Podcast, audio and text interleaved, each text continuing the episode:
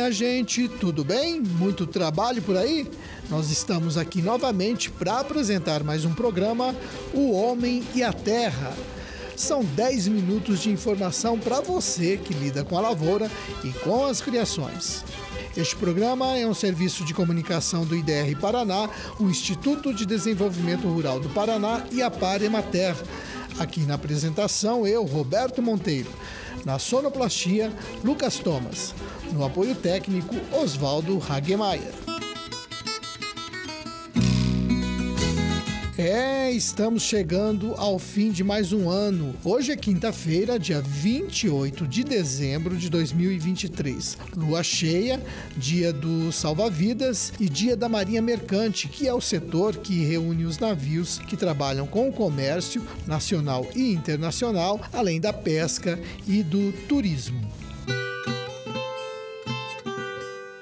Produtor está sempre interessado em reduzir as suas despesas para tentar aumentar os seus lucros, mas algumas vezes o tiro sai pela culatra. Eu estou falando isso porque ainda tem muita gente que compra adubo ou defensivo agrícola contrabandeado ou de empresas que não são lá muito confiáveis. E isso tem uma razão simples: esses produtos são bem mais baratos. Bom, a Adapar está de olho nesse negócio ilegal. No mês passado, uma empresa de Laranjeiras do Sul teve sua produção apreendida por trabalhar com produtos sem comprovação de origem e sem qualidade. Minha gente, produto bom tem que ter registro no Ministério da Agricultura e Pecuária. O uso nas lavouras de fertilizantes produzidos de forma irregular pode afetar a produtividade das lavouras e até contaminar o meio ambiente com metais pesados como o chumbo e o mercúrio. Esses elementos são considerados altamente tóxicos para o homem e para os animais. Então, prestem atenção. Não tentem fazer economia comprando produtos sem origem, porque eles também não tem qualidade.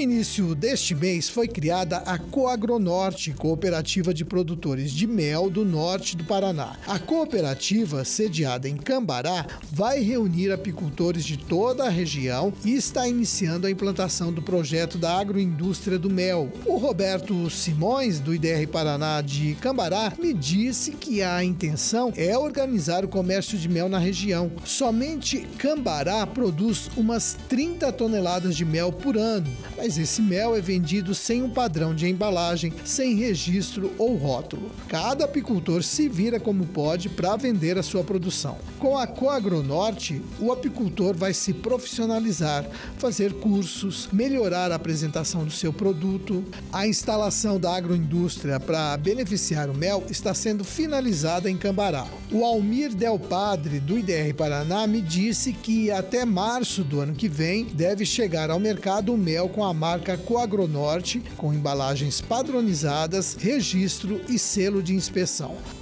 A região norte produz vários tipos de mel. Em novembro tem o mel das flores do capixingui, em agosto, das flores das laranjeiras e em maio, o mel da flor do eucalipto. É variedade que agora com a cooperativa vai ganhar qualidade. A Coagronorte está recebendo recursos do governo do estado, da Associação Cambaraense de Agricultores Familiares e Prefeitura de Cambará. Parabéns aos apicultores da região norte que agora fazem parte da Coagronorte. Sempre que possível, nós falamos aqui no programa a respeito da necessidade do agricultor investir na conservação do solo. Afinal, sem terra fértil, a agropecuária não existiria. A maioria das pessoas nem tem noção do valor desse patrimônio. Pois então, aqui vai uma informação para você que está me ouvindo refletir um pouco. Segundo especialistas, as áreas férteis representam somente 15% da superfície do planeta. Muito pouco, né? E além disso, as pesquisas mostram também que do total de terras férteis do mundo, pelo menos 33% estão desgastados. Então vejam só o tesouro que você tem aí na sua propriedade. Mas já faz algum tempo que os extensionistas do IDR Paraná vêm verificando a ocorrência de sérios problemas nas áreas de lavouras e pastagens do estado. A erosão, que era um problema antigo, voltou a preocupar muitos produtores. Neste ano, as chuvas fortes causaram grandes estragos. A enxurrada, ao encontrar o solo desprotegido, sem cobertura vegetal, arrastou para os rios boa parte do solo, matéria orgânica,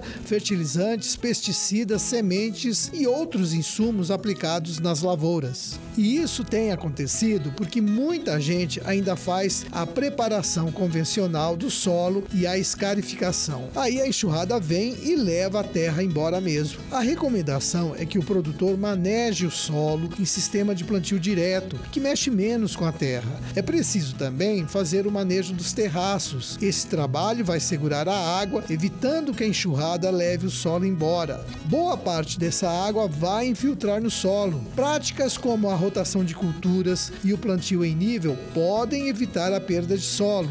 Outro trabalho importante é a readequação das estradas rurais. Eu conversei com o Paulo André Santos Luz, do IDR Paraná de Nova Esperança, do Sudoeste, e ele falou para a gente por que é importante fazer a readequação das estradas rurais.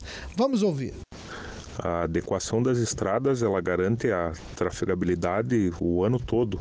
Ela facilita o escoamento da produção, ela facilita a chegada de insumos na propriedade, ela melhora a segurança de quem transita pela via. Ela diminui o gasto da manutenção da via, porque ao longo do ano ela se mantém mais conservada, precisando de menos intervenção. Ela aumenta a vida útil da estrada e ela deixa o leito pronto seja para receber um calçamento futuro ou um asfalto. E ambientalmente, eh, uma estrada adequada, ela diminui a erosão do solo, ela contribui para a diminuição da erosão das lavouras, do, do que se encontre na margem e ela ajuda a aumentar a infiltração da água da chuva. Pois é, esse é um trabalho importante para quem vive no meio rural. Neste ano, 60 quilômetros de estradas rurais foram readequadas em Nova Esperança do Sudoeste. O Paulo me informou que 5 quilômetros foram asfaltados, 15 quilômetros receberam calçamento com pedras irregulares e o restante foi apenas cascalhado. O Paulo também conta pra gente que trabalho foi feito nessas estradas.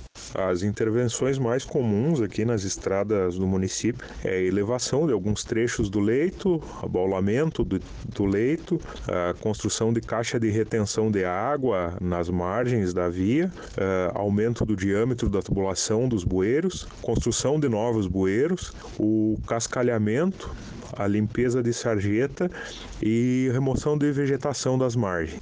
Bem, o trabalho já foi feito. Agora nós temos é que conservar as estradas em boas condições. Ouçam as dicas do Paulo. A maneira que o produtor rural pode contribuir para a conservação das estradas é adequando os terraços e as curvas de nível da propriedade com o nível da estrada, de maneira que a água da lavoura fique retida na propriedade e não escorra para a estrada. Uh, dessa forma, o produtor contribui para a conservação do solo e da água dentro e fora da propriedade e além da conservação da estrada permanecer por mais tempo. Muito obrigado, Paulo, pela sua participação. É, minha gente, a readequação de estradas melhora as condições de tráfego no meio rural, seja para transportar a produção agrícola, seja para que as pessoas possam transitar na região. E você, produtor, pode ajudar na conservação desse trabalho, assim como em Nova Esperança do Oeste, em diversos municípios, o pessoal do IDR Paraná coordena a readequação das estradas rurais. Se aí no seu sítio as estradas estão com problema, jogando água para dentro das lavouras, converse com o técnico do IDR Paraná do seu município. Ele está aí para te dar todas as orientações necessárias para manter as estradas em boas condições, combater a erosão e manter a sua propriedade produtiva.